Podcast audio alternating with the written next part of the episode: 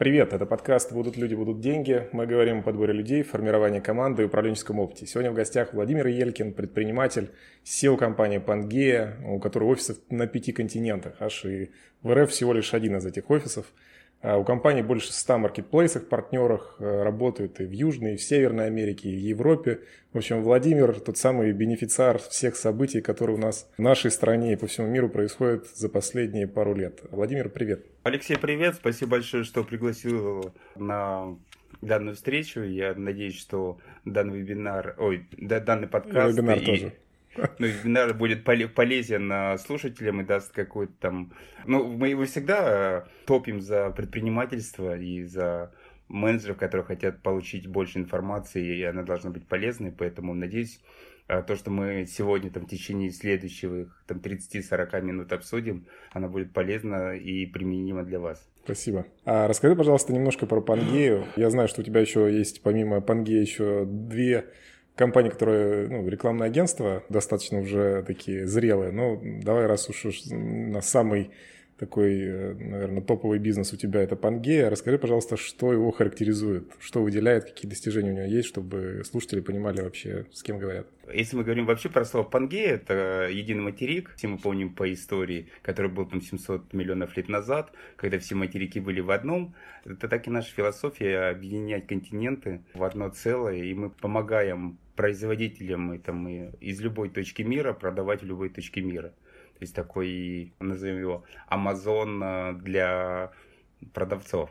У нас офисы в разных странах. Это, наверное, так э, исторически мы хотели, хотели сразу сделать большой международный бизнес. И пандемия, которая пришла, она прям помогла нам расти именно в сегментах маркетплейсов. Почему? Потому что есть инфраструктура, есть трафик, и есть э, понятные модели и потребление мобильного интернета мы видели. То есть мы, мы посмотрели все прогнозы, поняли, что это тот бизнес, который нам интересен. И в течение там э, двух лет мы кратно... Мы понимали, что есть рынки интересные, такие как США и Европа, это первые рынки, на которые мы пришли. Потом мы посмотрели рынки, которые нам потенциально интересны, это рынок Индии, Африки и Южной Америки.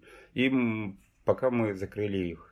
Также сейчас у нас, ну, в связи с ситуацией, которая в последнее время, там, последний месяц развивается, мы понимаем, что надо делать еще дополнительные точки локации в виде там Middle East и точка будет еще в Индонезии. Я думаю, что до лета мы там откроем офисы. Пока там работаем через партнеров. В целом бизнес интересен. Очень приятно, когда ты начинаешь там утро общением там с китайскими партнерами, а заканчиваешь там коммуникация 10 в 11 вечера с а, офисом в Бразилии. Это такой, если раньше там X лет назад у тебя не было понимания, что это такой единый континент, а сейчас в каждой стране у тебя, если не сотрудник, то какой-то партнер, с кем ты работаешь. Поэтому Пангея, как бы, ну, правильно э, говорить, что он бенефициар, потому что если там в январе было X клиентов, то после в марте компании, кто хочет э, работать российских на международных маркетплейсах в других странах, получать валютную выручку.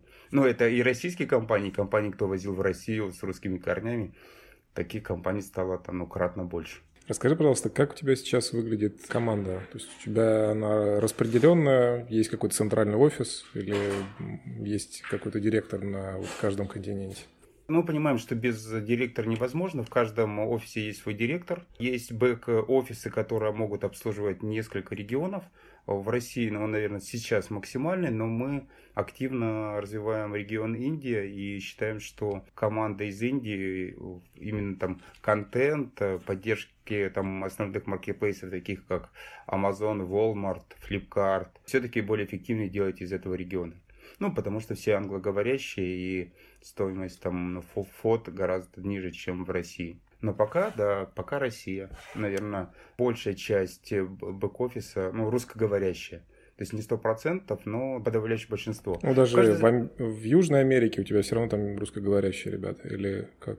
Да, это одна из стратегий, потому что мы понимаем, ну, всегда есть свои сложности менталитета когда ты работаешь, ну, я сейчас не буду вдаваться в отличие там э, работы с, там, с китайцами и с индусами, это та еще специфика, и если у тебя там руководитель там а, одной там нации, там, не знаю, национальности, а сотрудники другой, то всегда там есть э, свои моменты, которые иногда сказываются на работе. Поэтому по, пока мы работаем в формате, что большинство основных позиций занимают россияне, но часть команды локально. В Индии пока мы работаем тоже по такой схеме, ну, потому что еще, наверное, основные клиенты, ну, как бы, все равно компании, которые выходят в Индию.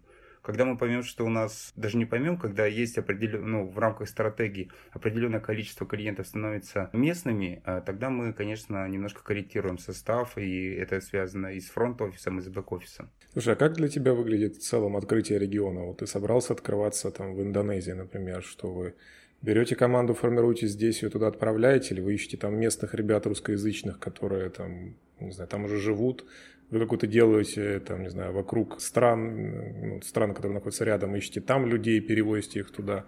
Как ты это делаешь? Мы понимаем, что бизнес сложно делать без людей. И если... Есть два способа. Первый, ты берешь команду и везешь туда, и это ну, обычно долго, дорого и результат не, не очень хороший. Или ты берешь местных кто живет на, на земле и хочет там масштабироваться за счет там известного бренда, за счет технологий, за счет ресурсов. Второй вариант, он более жизнеспособный, и мы идем по этому пути.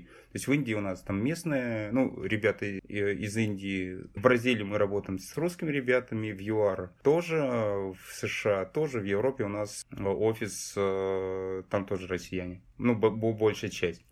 В Индонезии, например, если сейчас мы смотрим Индонезию и Эмираты, да, у нас тоже там будет кто-то сильный, то есть это мы называем это country manager, который имеет просто да, долю в локальном бизнесе, и э, вместе с ним мы развиваем его, там, этот бизнес. То есть мы, у нас есть э, понятный там бизнес-план, у нас есть понятная методология работы с клиентами, у нас есть там, сто, ну, все начиная там от стоимости там лида и стоимости клиента среднего чека, мы просто этот бизнес приземляем, исходя из специфики и исходя из там определенных э, законодательных ограничений, которые там возникают. Начиная там от первого там до, условно, там, до X сотрудника, есть обороты, есть количество клиентов, есть базовый функционал, когда у тебя там, не знаю, ну, стандартно там юридически, бухгалтерски, а это всегда аутсорс. Очень редко, когда мы берем только вот в Европе, у нас есть там штатные сотрудники в виде там бухгалтера, потому что он консолидирует там достаточно много там разных стран, а, и поэтому нужен отдельный бухгалтер.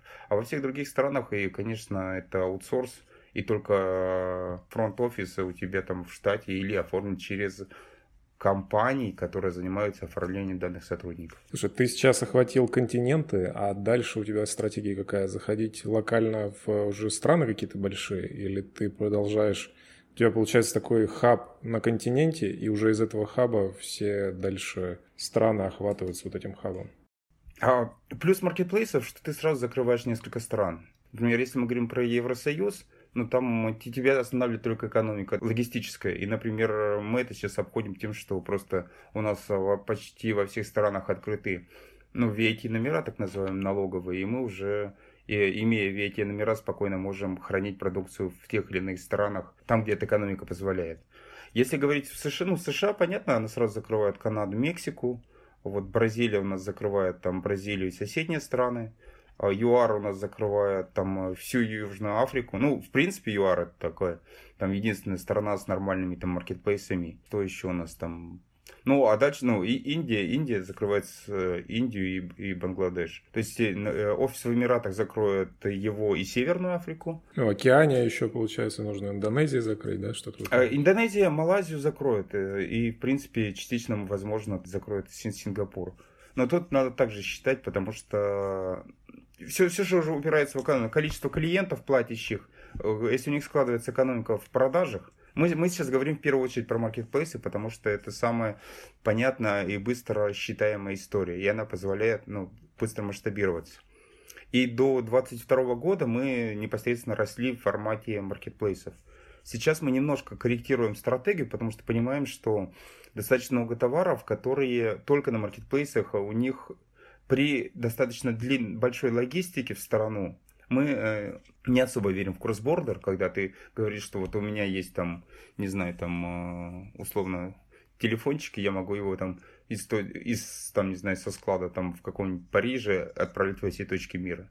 экономика это не позволит делать, поэтому надо приземляться. И мы приземляем это в локальных офисах, которые находятся на, на той или иной территории. А подскажи, пожалуйста, вот э, ты просто затронул тему, что тебе интересно, когда у тебя ну, офис не только в России, но вот в разных странах. У меня к тебе вопрос, как вообще ты осуществляешь такую операционную деятельность, когда у тебя в каждую минуту времени где-то продолжается рабочий день? Как ты ограничиваешь вот этот э, рабочий диапазон? У меня есть э, график встреч с офисами, и плюс эти офисы, у них есть свои там, например, отделы продаж общаются в, в одно время там в какое-то там удобно для всех офисов.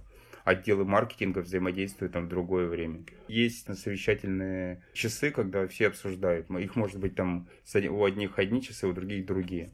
Плюс, ну, как без отчетности, без процессов это невозможно сделать. Поэтому здесь как бы я в операционке, но есть люди, которые больше, чем я, завязаны в операционке. На каком континенте, в каком э, городе у тебя проще набиралась команда, в каком сложнее? Как с точки зрения людей выглядит э, вот это наполнение твоего бизнеса э, командой? А, ну, Европа традиционно была более простой. Наверное, потому что ну, русскоязычных там было больше. Например, если мы говорим про у нас компания в Эстонии, и, не знаю, половина людей, кто живет в Эстонии, разговаривают по-русски. И для нас нет там языкового барьера, и они, в принципе, все на земле, и достаточно просто. С ними там э, было набрать команду, вопрос цены. Ну, мы понимаем, что российский менталитет, он все-таки свой. То есть я не очень, очень люблю работать, наверное, с жителями Западной Европы по причине, что не так много людей, которые там занимаются каким-то там предпринимательством, и, ну, или, и, или менеджеры, которые готовы там работать там больше, чем... Или работать так, как это делают там русские, там э, китайцы, я не знаю, там индусы. То, вот я, я смотрю в основном Восточную Европу, где люди более проактивны, их менталитет ближе к нашему. Поэтому, когда я выбираю людей, я всегда смотрю, окей, так, житель какой страны. То есть и есть определенные, ну, честно говоря, минус, ну, не минусы, а такие пункты, когда я понимаю, что, ну, нет, наверное, все-таки я его брать не буду, ну, потому что там при прочих равных э, это мне, ну, как бы компания выйдет там тем-то, тем-то, тем-то.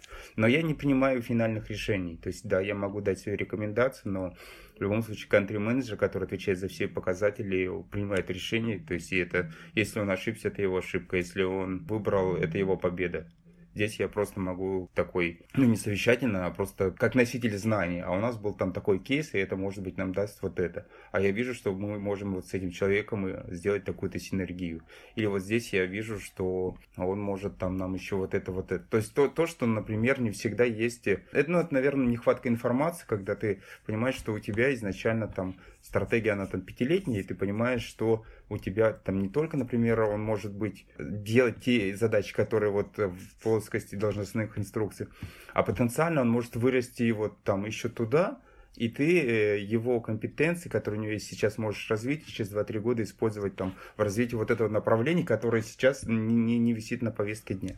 Окей, так сложнее где набирать? Про Эстонию понятно, русскоязычные с э, таким похожим менталитетом. Да, где сложнее? А, сложнее в странах, где действительно не, немного... Ну, вопрос, какие позиции, давайте так. Если мы говорим про, условно, фронт-офис, про аккаунтинг, то, наверное, сложнее. И, и люди, которые тебе, с которыми комфортно работать, это, наверное, все-таки Индия, это Южная Америка, ну, потому что там русскоговорящих меньше. Если мы говорим про людей, которые... Ну, а США, Европа проще. Действительно много. Но в последний месяц настолько много людей стало за рубежом русскоговорящих, что для нас это просто как-то даже не бальзам на душу, а не знаю что.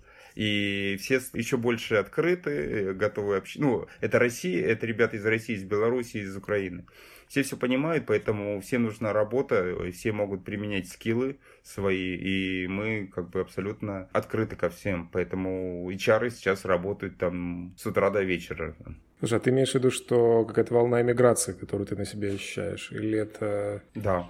А ты это да. с 2020 года начал обращать внимание или вот на волну текущую? Нет, конечно, на текущую. То есть, если раньше людей, которые, кто жил за рубежом, они же не, немного людей, которые уезжали не, не, и не понимали, чем они будут заниматься. они уже были все пристроены, они приезжали там, работали там на, на те или иные компании, а кто не работал и просто дауншифтил, ну это не наши люди. Сейчас э, пока там э, многие переехали, еще не, не все нашли работу, кто-то в поиске, кто-то просто переехал, ну, например, работает там удаленно и понимает, что у него там из-за того, что изменился там график, он ездил на работу, тратил там, не знаю, там час там или полтора, у него появилось свободное время, он занимается там каким-нибудь созданием контента, он говорит, о, у меня есть там три часа свободных каждый день появилось. Мы говорим, классно, мы готовы выкупать это время там, для таких-таких задач. Или какой-то человек говорит, что я вот хочу там, например, развиваться там на международной логистике. Э, и мы говорим, окей, а нам интересно, нам нужно вот такие направления закрыть. Поэтому вот ну, в последнем месяце достаточно много людей, которые что-то поменяли у себя, и мы это ощущаем в виде дополнительных э, там людей, которые или в штате, или на проектной занятости стали работать с нами. Слушай, ты говорил, что ты не принимаешь конечного решения по людям, что у тебя вот country-менеджер принимает его. Но, насколько я понимаю, тебе ключевых сотрудников все равно с тобой согласовывают. Я правильно понял? Да, конечно, но вопрос же опыта. Как, э, у меня просто были еще рекламы, ну, как бы не были, они есть, но несмотря тут на все, то есть а, как мы вспоминали, там, пришел а, в четырнадцатый год, и бизнес стал там сокращаться. Пришел двадцатый год, он там, ну, условно, там, бизнес еще сократился. При, пришел февраль 22 бизнес еще сократился. Конечно, как бы рекламный бизнес, он такой, не является бенефициаром всего, что происходит. Вот, и когда ну, по, по, по опыту в рекламе достаточно много людей через меня прошло, э, там, сотрудников, партнер, то есть ну, бизнес он такой. И я просто, с, э, есть определенная насмотренность. Сотрудники ну, доверяют часто, когда ты замечаешь какие-то моменты, которые не всегда очевидны. То есть, да, мы смотрим ключевых людей, мы смотрим их э, сильно слабые стороны, обсуждаем, если нет ничего критичного, конечно, мы берем. Мы всегда, мы говорим, э, мы всегда даем шанс и человеку, чтобы он мог себя проявить. Да, если он что-то пошло не так, окей, это наша общая ошибка. Есть какой-то пример за последнее время, когда ты заметил момент, который был неочевиден для команды из-за насмотренности? Да, пришел человек, который очень хотел у нас работать. Ну, и... прямо именно у вас?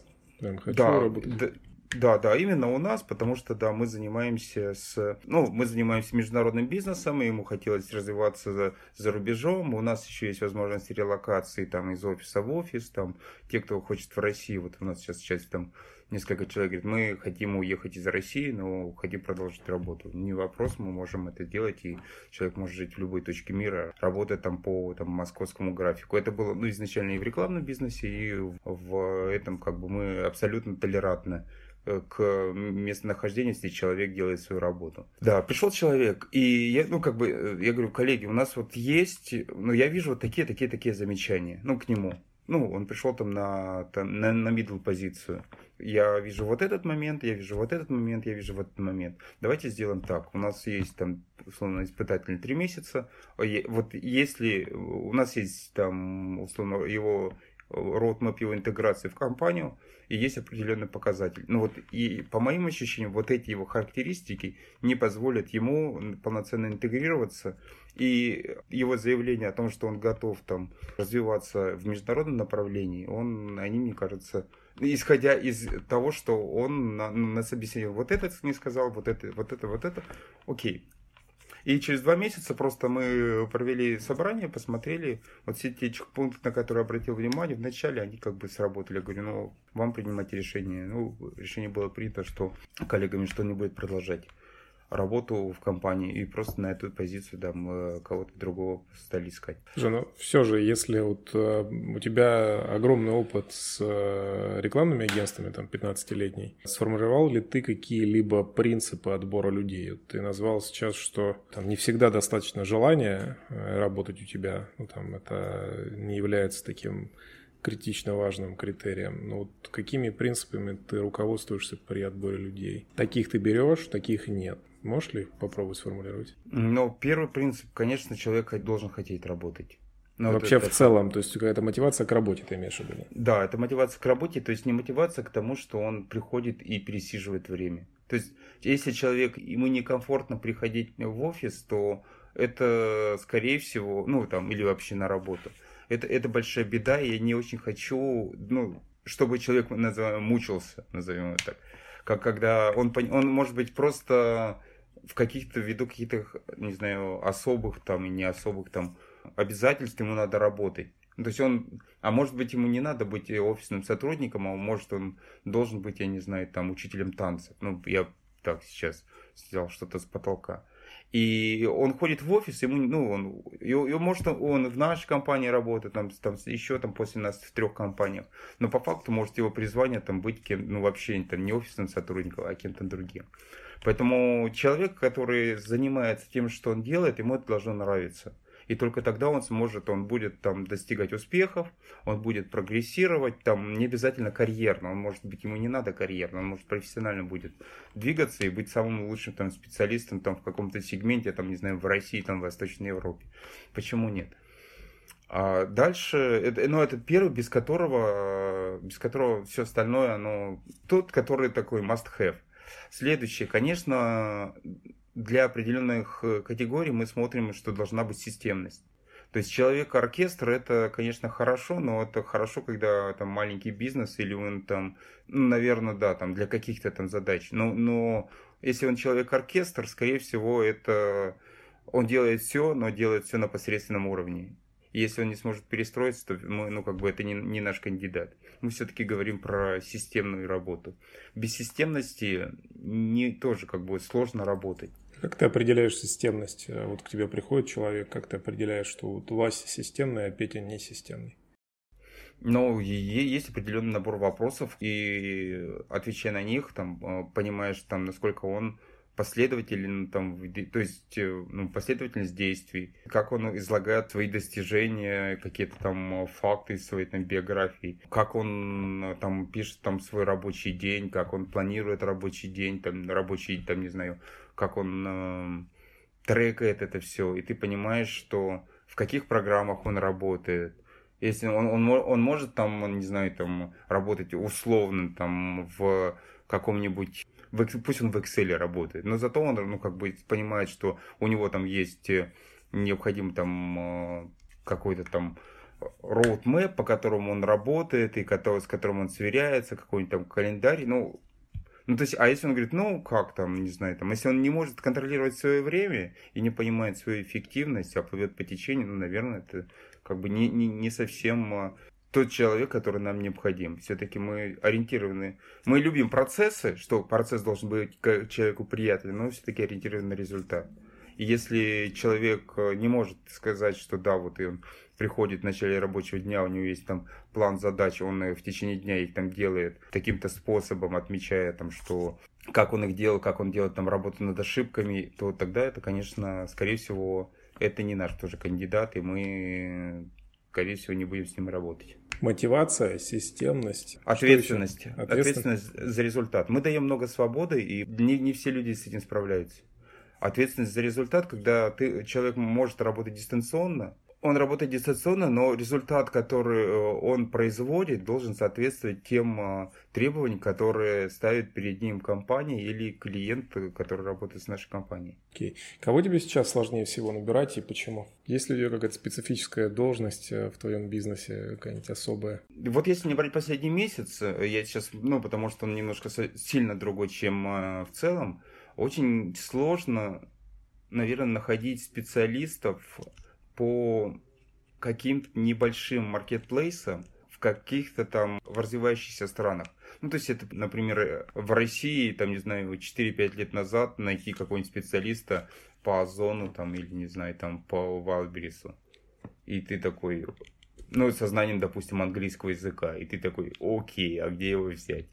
Вот э, специалистов по маленьким маркетплейсам, которые там, ну, например, в Южной Америке, там, ты сидишь и думаешь, у тебя выбор, или у тебя есть там средний профессионал, там, сознанием там, португальского или испанского, и по-английски, который не говорит, и ты понимаешь, что у тебя это называется компромисс, ну, и ты, у тебя компромисс. Или брать этого спеца и под него еще тогда брать а, аккаунт-менеджера, который будет его там таким э, суппортом, наверное, в бизнес-коммуникациях. И такой, а надо ли это? И, и сейчас, да, мы делаем э, школу, ну так, академию образовательную для того, чтобы можно было э, все знания там э, по разным маркетплейсам унифицировать и использовать в работе всех команд, тем, кому необходимо. С одной стороны, это там люди, кто работает с клиентами, чтобы они больше понимали.